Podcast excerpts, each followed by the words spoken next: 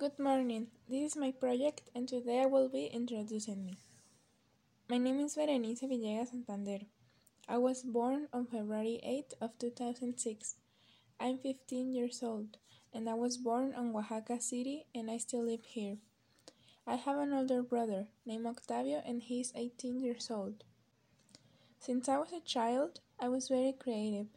I like to paint, draw, do clay dry stuff, I play the guitar, a little bit of piano and violin, do embroidery and other stuff. I would like to learn how to knit and to sew.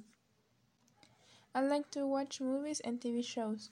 One of my favorite ones are La La Land, Lady Bird, Euphoria, American Horror Story, and the and the perks of being a wallflower.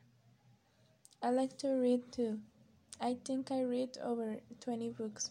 My favorite ones are Pride and Prejudice, Little Women, Harry Potter, and The Goblet of Fire. One of my favorite things to do is listen to music. These are one of my favorite artists Kali Uchis, Harry Styles, Mac Miller, and Lana Del Rey. My favorite food is the enchiladas suizas, and my favorite color is purple.